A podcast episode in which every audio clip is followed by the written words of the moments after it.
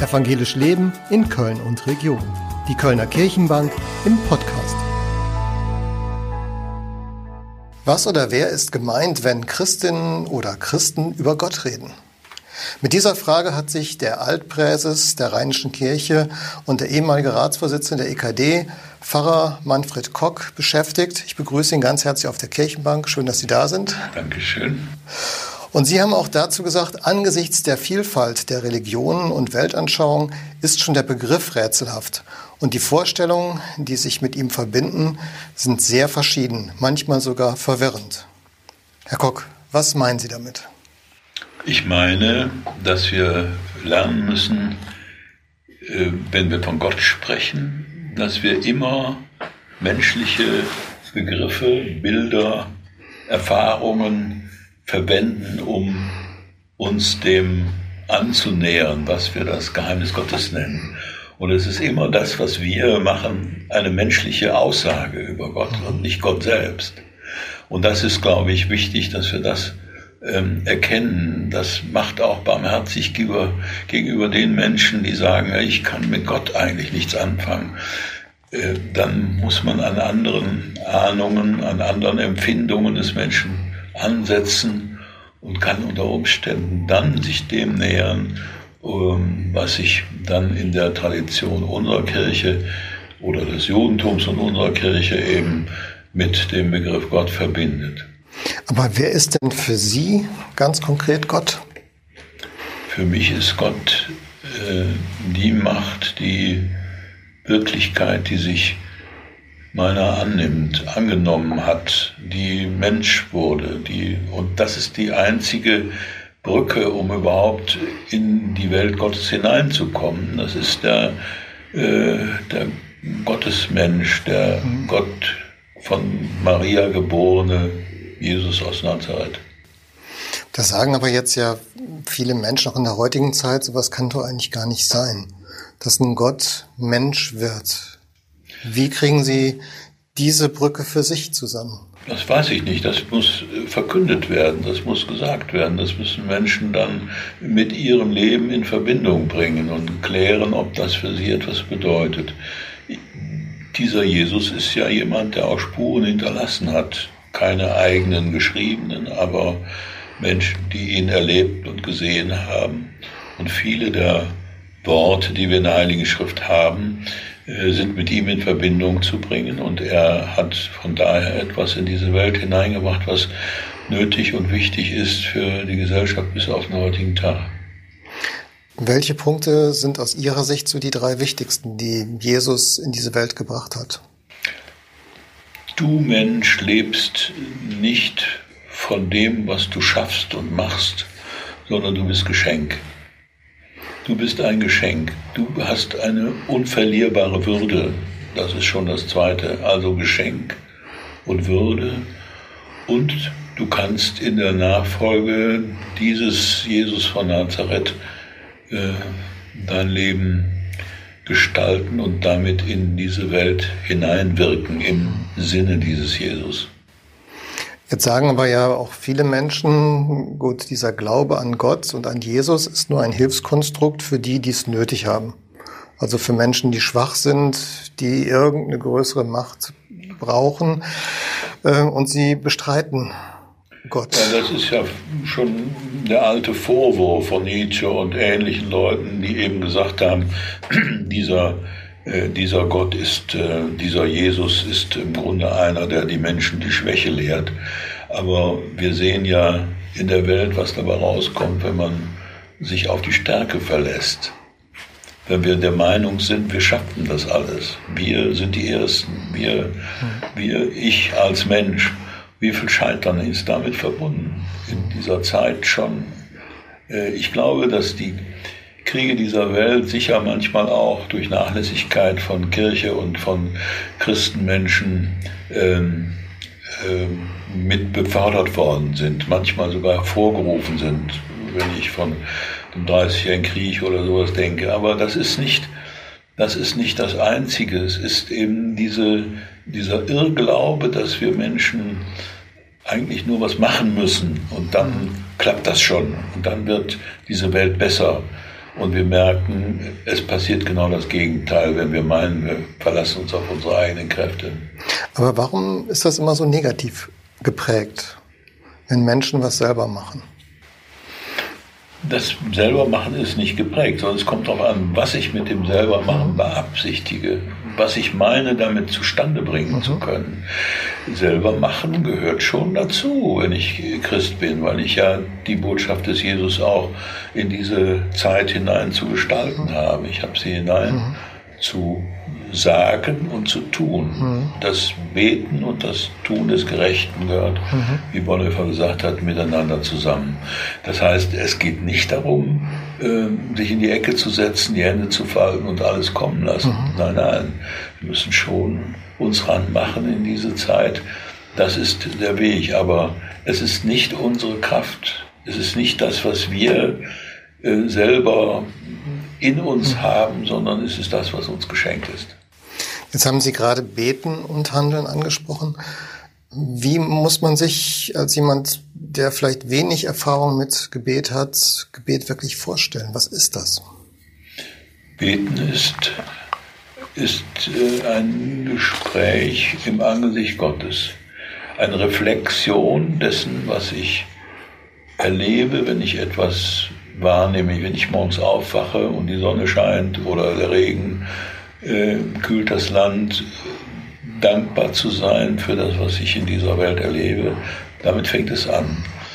Äh, es geht gar nicht darum, dass ich meine, da sitzt oben der liebe Gott und je mehr ich bete, desto besser macht er diese Welt, sondern ich äh, darf beten, indem ich sozusagen mich selbst und das, was ich erlebe, vor diese Instanz ausbreite und hoffe, und erwarte, dass es mich selbst mit bestärkt. Mhm. Aber jetzt sagen ja manche Leute, das ist doch im Grunde ein Selbstgespräch. Ja, ist auch ein Selbstgespräch. Es ist ein Selbstgespräch, was aber äh, seine Kraft erfährt durch die Begegnung mit diesem Jesus aus Nazareth. Mhm. Ich spreche im Gebet, wenn ich sage, lieber Gott, bewahre diese Welt vor dem Übel, ich spreche diese äh, Worte nicht, weil ich der Meinung bin, dass durch mein Sprechen selbst Gott da an irgendeinem Schalter dreht, der das macht, sondern dass er mit Hilfe äh, dieses Gesprächs, dieses Gesprächs, was ich mit ihm führe, mich auf den Weg bringe, den, das zu tun, was ich tun kann. Das heißt eben auch aus dem Gebet heraus dann selber handeln. Ja. Da sagen aber auch manche Leute, Gott muss doch aber auch handeln. Wenn er der allmächtige Gott ist, dann muss er doch zum Beispiel eingreifen, wenn ein kleines Kind verhungert. Und dann kommt ganz schnell die Frage, wenn dieses Kind verhungert ist, wie konnte Gott das zulassen? Naja, ich frage dann immer zunächst, warum frage ich nicht, wie können Menschen das zulassen, mhm. dass das so ist? Wie kann Gott das zulassen? Das ist eine Frage, die ich äh, eigentlich selber für unrätsel, unlösbar halte, das Rätsel, wie kann Gott sowas zulassen. Ich äh, habe äh, Lebenserfahrungen äh, selbst und auch äh, von Menschen, mit denen ich zu tun hatte als Pfarrer, äh, wo ich schon sage, was für eine Gerechtigkeit spielt da eigentlich eine Rolle, diese uralte Frage, warum lässt Gott es zu? Mhm. Aber ich habe gelernt, dass ich bei dieser Frage nicht stehen bleibe oder dass ich sie eigentlich auch überhaupt gar nicht mehr stelle. Wie lässt Gott das zu? Äh, so ist diese Welt. Sie ist, sie ist eine Tsunami-Welt. Wir leben auf einem Erdball, der wackelt. Äh, da sind Scheiben, die schmeißen plötzlich alles durcheinander und es kommen Wellen oder es kommen Schlammlawinen oder was eigentlich Die meisten dieser Fragen sind ja nicht zu lösen, indem wir sagen, wir Menschen müssen das besser beobachten. Manches ist gar nicht zu beobachten und manches äh, geht dann schief. Und darum leben wir in einer Welt, die eben so ist, wie sie ist, mit diesen Dunkelheiten und so weiter. Und ich erlebe eigentlich nur Gott so, dass ich weiß, er ist auf der Seite der Dunkelheiten in dieser Welt und weiß, dass ich darin nicht allein bin, dass ich Menschen um mich habe, die mit mir gemeinsam äh, darauf hoffen, dass wir in dieser Welt bestehen können. Mhm. Nicht, dass wir sie total verbessern können, aber dass wir es aushalten können. Wo wird denn aus Ihrer Sicht diese Welt hingehen? Ah ja, das ist eine gute Frage. Wo wird sie hingehen? Sie hat für mich ein interessantes Ziel, äh, das am Ende der Bibel sichtbar wird, in den äh, Offenbarungen des Johannes, in dem also am Ende eine Welt da ist, in der das Leid beendet wird und abgewischt wird. Es ist ein Trost, erstens ist es ein Hinweis für die Art und Weise, wie wir in dieser Welt zu arbeiten haben, nämlich Leiden zu lindern und Leiden zu beseitigen auch. Alle Kunst der Ärzte, alles, was erfunden wird, um Krankheiten zu beseitigen, sehe ich als äh, Schritte auf diesem Weg, mhm. wo Menschen dabei sind, es etwas besser zu machen. Und dann weiß ich, dass das eines Tages so sein wird. Ich werde es so nicht erleben wahrscheinlich, aber vielleicht werden mir die Augen aufgehen, wenn ich nicht mehr sehen kann. Das heißt aber doch auch, es ist wieder auch unsere Verantwortung als Menschen, daran zu arbeiten in dieser Vision. Ja. Aber wo ist denn dann Gott? Wie können wir denn in diesem Konstrukt, sag ich jetzt mal in diesem Wort, in diesem Bild der Worte, dann Gott verankern? Ich muss ihn nicht verankern, sondern ich äh, gehe auf ihn zu. Ich versuche, indem ich so zu leben beginne oder begonnen habe, dass ich weiß, äh, er, er hat diese Welt zum Guten bestimmt letztlich. Und daraufhin äh, gilt es zu arbeiten im Alltag dieser Welt. Ähm, alle Predigt, alle Tröstung, die aus dem Wort Gottes kommt, äh, dienen ja dazu, dass ich im Alltag der Welt äh, Gott diene und seinen, seinem Weg sozusagen mitzubereiten suchen. Wenn jetzt jemand wenig über Gott weiß, wie kann er denn mehr von Gott erfahren? Indem er sich dem Worte aussetzt, dem Wort Gottes aussetzt, indem er in eine Gemeinschaft hineinkommt, mhm. indem er das Beten übt. Das kann man auch nicht äh, von vornherein können, mhm. sondern das ist auch eine Erfahrung, die man im Laufe seines Lebens machen kann. Ähm, äh, ein guter Freund von mir sagt immer, es geht darum, dass wir das Geregelte der Liturgie, das Geregelte des Betens, dass wir das nicht aufgeben, sondern dass wir aus ihm dann etwas schöpfen, eine Kraft schöpfen, die uns im Alltag oft fehlt. Jetzt gibt es aber auch ne, neben dem Gebet und auch Liturgie, Gottesdienst ja ganz banal die Bibel als Wort Gottes. Wie ist denn die Bibel als Wort Gottes zu verstehen? Also sie ist Gottes Wort im Menschenwort, sage ich. Sie ist geschrieben von Menschen, die von Gott ergriffen waren, die etwas in ihrer persönlichen Erfahrung gemacht haben und haben es aufgezeichnet. Und äh, das, was sie geschrieben haben, hat eben zwei Ebenen. Es hat eben diese Ebene, dass es entzündet ist durch die Begegnung mit Gott und dass es auf der anderen Seite eben ein menschlicher Versuch ist, es in Sprache zu fassen. Und da fängt es ja schon an oder da endet es. Am Anfang äh, haben Sie gefragt, wie ist das denn eigentlich, wenn ich das Wort Gott sage, was meine ich eigentlich damit?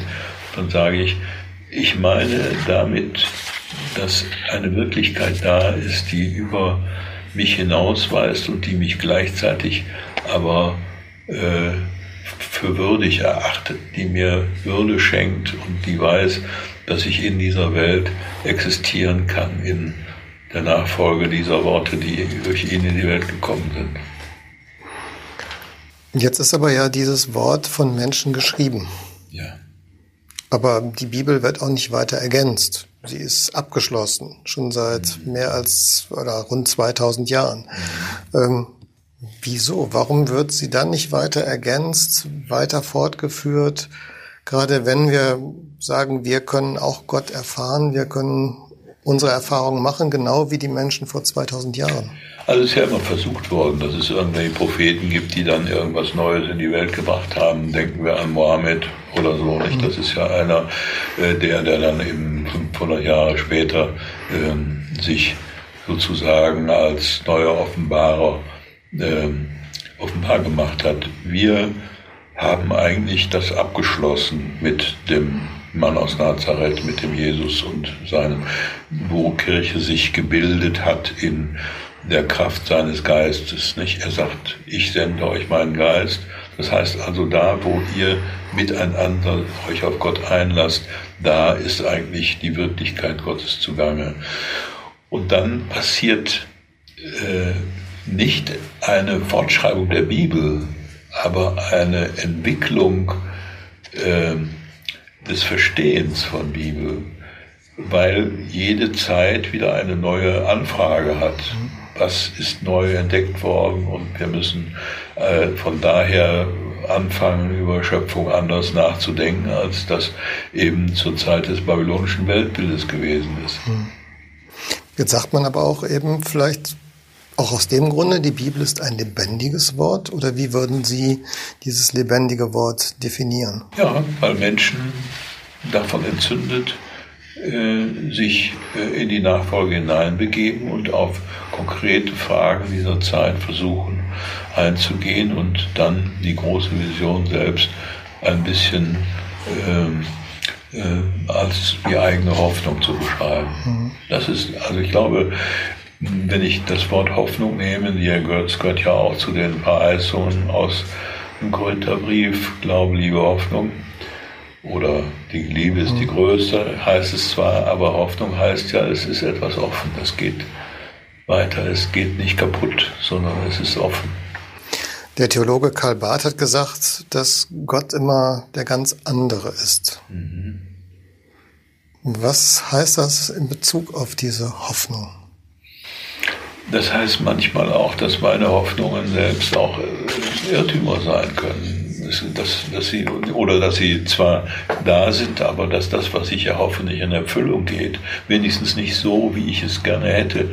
Und insofern ähm, äh, sagt Karl Barth, das ist im Grunde äh, das Problem. Ich kann den Gott nicht packen dass ich ihn sozusagen in ein Konzept dessen, wie eigentlich es sein müsste und wie er handeln müsste, einfordere, einfüge.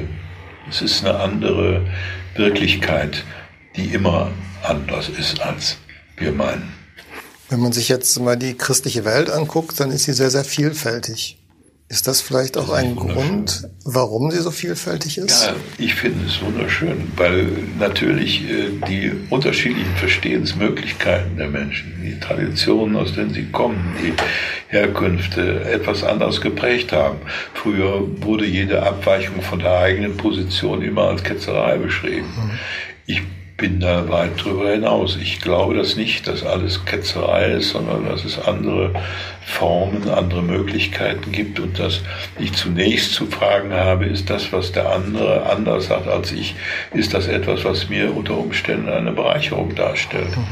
Mhm. Äh, der ganze konfessionelle Streit zwischen katholisch und evangelisch oder so, der ist für mich an dieser Stelle eigentlich beendet. Ich mhm. äh, glaube, dass wir weiter zu wahren haben, das Gebot auf die Einheit zuzugehen, aber ich glaube nicht, dass das Anderssein des anderen mich stören muss, sondern es kann mich auch bereichern. Das habe ich gelernt von den Katholiken im Blick auf das Sakrament des mhm. Altars. Das war bei uns äh, Evangelischen früher äh, so eine Hintertreppengeschichte. Die, also das Abendmahl, ne? Das Abendmahl mhm. meine ich, ja. Das war in, in der Gemeinde, in der ich aufgewachsen bin, äh, sagte der Pfarrer äh, beim Gottesdienst, die, die jetzt nicht mehr am Mahl des Herrn teilnehmen, werden nur mit dem Segen des Herrn entlassen. Und es blieb ein kleines Häufchen da zurück, mhm. Die als besonders fromm gehalten oder sowas. Aber es war nichts für die ganze Kirche und die ganze Gemeinde. Es war sowas, so eine Elitengeschichte und fand zwei, dreimal im Jahr statt. Ne? Und äh, das hat sich Gott sei Dank geändert. Die Kraft des Sakramentes, die Kraft, die Gegenwart Christi sozusagen in den Gestalten von Brot und Wein wahrzunehmen, äh, die finde ich, äh, äh ist etwas, was uns in unseren Kirchen, in unseren Gemeinden, in unserem persönlichen Leben äh, gut tut, so gut tut. Und das, denke ich, ist etwas, was wir von den Katholiken auch ein bisschen abgeguckt haben. Ich äh, glaube nicht, dass diese äh, Geschichte dann auch diese materielle Vorstellung äh, trägt, nämlich dass wir jetzt das äh, Brot sozusagen als äh, verzauberte Materie ansehen. Das muss man extra diskutieren. Das ist nicht äh, das, was äh, im Mittelalter über, über die Erscheinung und die Substanz gesagt worden ist. Das ist nicht das mit, mehr die Kategorie. Es ist ein Geheimnis. Warum äh, sind Menschen beieinander und warum erleben sie diese wunderschöne äh, Gemeinschaft äh, am Tisch des Herrn äh, sozusagen als Vorgeschmack auf die Ewigkeit. Ich finde es äh, unwahrscheinlich hilfreich für uns Evangelische, dass wir das gelernt haben. Wie ich auch mich freue, dass viele Katholiken heute mehr mit der Bibel umgehen als manche Evangelische. Also ich freue mich mhm. nicht, dass die Evangelischen nee, nee. nicht mehr tun, aber Nein. dass es die Katholiken tun und uns möglicherweise wieder vormachen. Ja. Wenn jetzt jemand sagt, ich möchte diesen christlichen Gott wirklich näher kennenlernen, drei Punkte, die er machen sollte. Versuch, die Bibel zu lesen. Hm. Und äh, äh, da, wo du nicht weiter weißt, weil es dir zu rätselhaft ist, überschlag es oder frag noch jemanden anders, wie der das versteht und so weiter. Das ist das eine. Das zweite ist, suche die Gemeinschaft des Gottesdienstes. Ich glaube, dass ähm, wir viel zu sehr heute als Evangelische äh, davon abgekommen sind. Also ich weiß das aus meiner eigenen Familie früher. Mein Großvater, der war der Meinung, man muss nicht in die Kirche gehen, wenn man mit Gott was mhm. zu tun haben will. Äh, die, die in die Kirche gehen, das sind entweder Kryptokatholiken oder sie sind, sie sind Heuchler oder sowas. Das, das war seine Position. Nicht? Und äh, ich denke, das ist äh, eigentlich eine falsche Position gewesen. Ich glaube, dass äh, der Glaube verhungert, wenn er nicht mehr in der Gemeinschaft sich äh, einfindet.